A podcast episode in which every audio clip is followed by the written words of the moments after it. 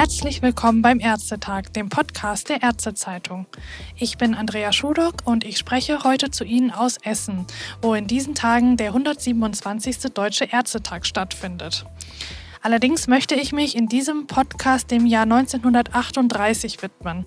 Einem Jahr, in dem tausenden jüdischen Ärzten und Ärztinnen in Deutschland die Approbation entzogen wurde.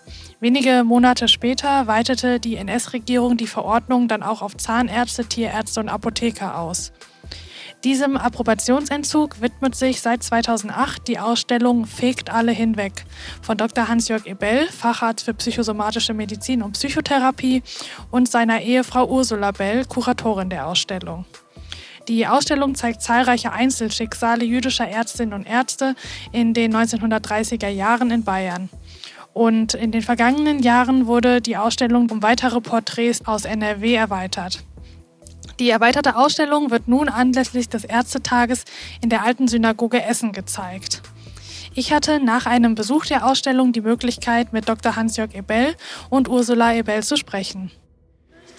Können Sie vielleicht einmal kurz erzählen, wann Sie mit der Recherche begonnen haben und wie Sie auf das Thema überhaupt aufmerksam geworden sind? Ja, die Recherche, zumindest für München, begann zum 50. Jahrestag des Approbationsentzugs 1988. Damals gab es eine Arbeitsgruppe, die der demokratischen Ärztinnen und Ärzte, die das Schicksal der sogenannten staatsfeindlichen und jüdischen Ärzte in München recherchiert hat. Wir hatten etwa 270 gefunden und das war die Grundlage für die Vorbereitung einer Kulturveranstaltung zum 70. Jahrestag, 20 Jahre später. Und dieses Material haben wir dann genommen, um die Ausstellung zu erstellen, damit eben ja, das nicht nur an einem Abend mal kurz erzählt wird, sondern dass es eben als Ausstellung zu sehen sein wird in Kliniken, in Gebäuden der ärztlichen Standesorganisationen und so weiter. Und das Hauptziel der Ausstellung war? Das Hauptziel war, daran zu erinnern, was in der Zeit des Nationalsozialismus zwischen 33 und 45 mit den jüdischen Ärztinnen und Ärzten vor allen Dingen geschehen ist, wie sie äh, schikaniert wurden, wie sie von Anfang an unter Druck gesetzt wurden, wie sie aus dem öffentlichen Leben ausgeschlossen wurden, bis dann letztendlich das Ganze darin gipfelte, nach dem Approbationsentzug auch umgebracht zu werden, wenn sie es nicht geschafft hatten, zu emigrieren. Das Besondere an Ihrer Ausstellung ist ja, dass Sie so viele Einzelschicksale zeigen. Nach welchen Kriterien wurden die Personen denn ausgewählt, die Sie da zeigen, beziehungsweise wie haben Sie die Informationen sammeln können? Ja gut, es gab, wie gesagt, diese viele Grundlagen mit Material und dann hat es mit vielen persönlichen Bezügen zu tun gehabt, äh, manchmal auch Zufälle. Ähm, aber das Prinzip war, dass wir diese anonymen Tausende oder Millionen Opferzahlen eben übersetzen wollten in ganz persönliche Lebensgeschichten, die einen berühren, die einen betreffen, wo man verstehen kann, was das Ganze für ein rassistischer Wahnsinn war, der damals stattgefunden hat und zur offiziellen Politik wurde, inklusive der Standesorganisationen. Dieser rassistische Wahnsinn, wie können Sie sich das denn erklären, dass gerade die Ärzteschaft so verbunden war mit der NS-Diktatur? Ja, von den akademischen Berufsgruppen damals, soweit es da belastbare Zahlen gibt, waren die Ärzte die am höchsten organisierte, also sogar höher als Lehrer und Juristen. Mit regionalen Unterschieden waren bis zu 50 Prozent der Ärzte entweder Mitglieder in der NSDAP oder auch in, aktiv in SA und SS. Also die Ärzte hatten einen sehr hohen Anteil. Das hatte auch mit den Auseinandersetzungen in der Ärzteschaft in der Weimarer Zeit schon zu tun, wo es eben sozial engagierte, sogenannte linke Ärzte gab, sozialdemokratisch, kommunistische und eben auch sehr viele Reaktionäre, die eben dann durch die Politik der Nazis ganz klar die Oberhand bekommen haben. Aber es war ja nicht nur so, dass ähm, genau viele Ärzte mit den Nationalsozialisten sympathisierten, sondern viele Ärzte waren ja Juden selbst. Mhm. Sie haben in der Ausstellung ja auch eine exemplarische Karte zum Beispiel von München gezeigt mit allen jüdischen Arztpraxen. wenn jetzt auf einmal 1938 all diesen Ärzten die Approbationsordnung entzogen wird, wie hat es denn, haben Sie Informationen darüber, wie die Bevölkerung das aufgenommen hat? Weil man kann sich ja erstmal vorstellen, dass es einen Versorgungschaos gibt. Sagen wir so, also ich bin sicher, dass ganz, ganz viele Patientinnen äh, sozusagen nicht mehr zu den Ärzten konnten, die ihre bekannten Hausärzte waren.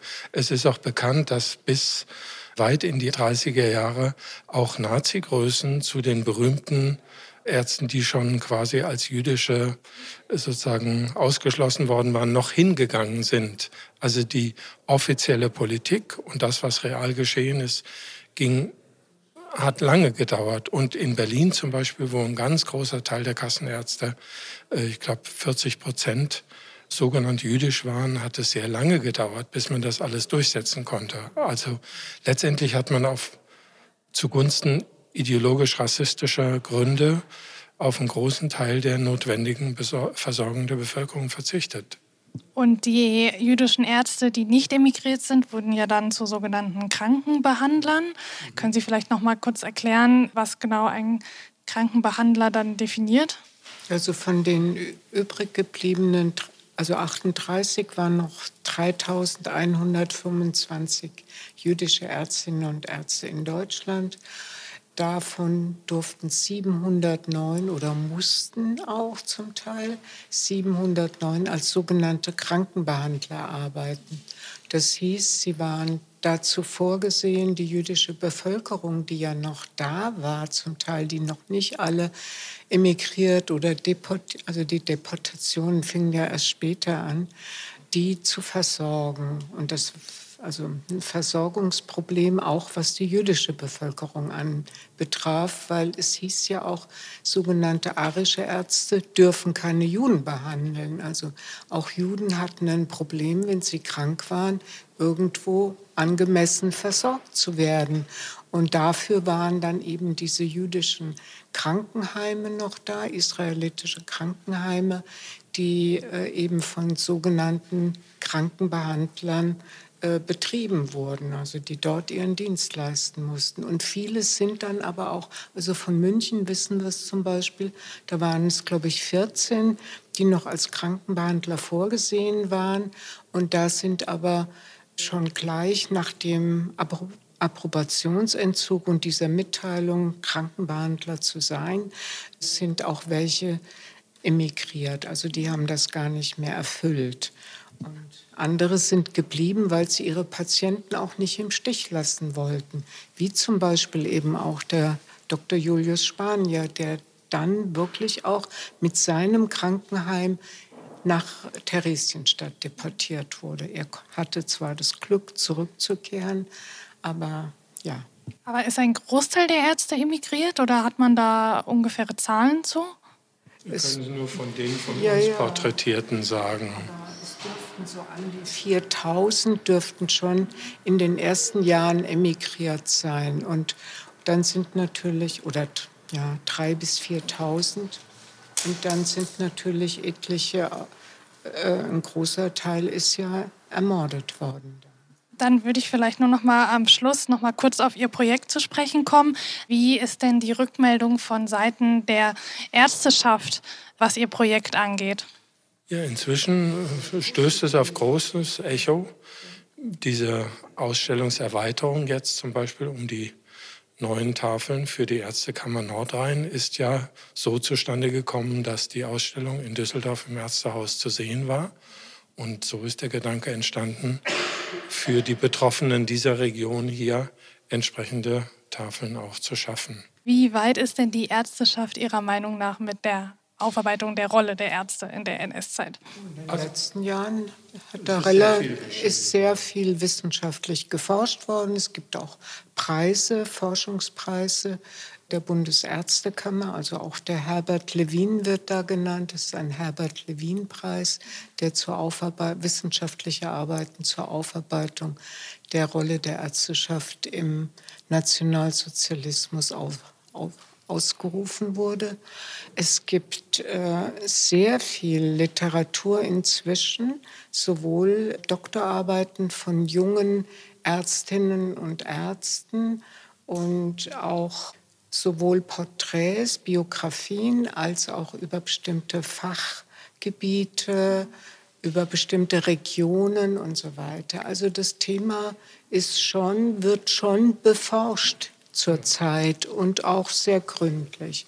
Es geht dann wahrscheinlich eher darum, wie das dann auch in die Medien gelangt und ja, welchen Stellenwert es dann da hat. Vielen Dank, Dr. Hans-Jörg und Ursula Ebel, für Ihre Zeit. Und vielen Dank auch an unsere Zuhörerinnen und Zuhörer, dass Sie wieder eingeschaltet haben. Bis zum nächsten Ärztetag.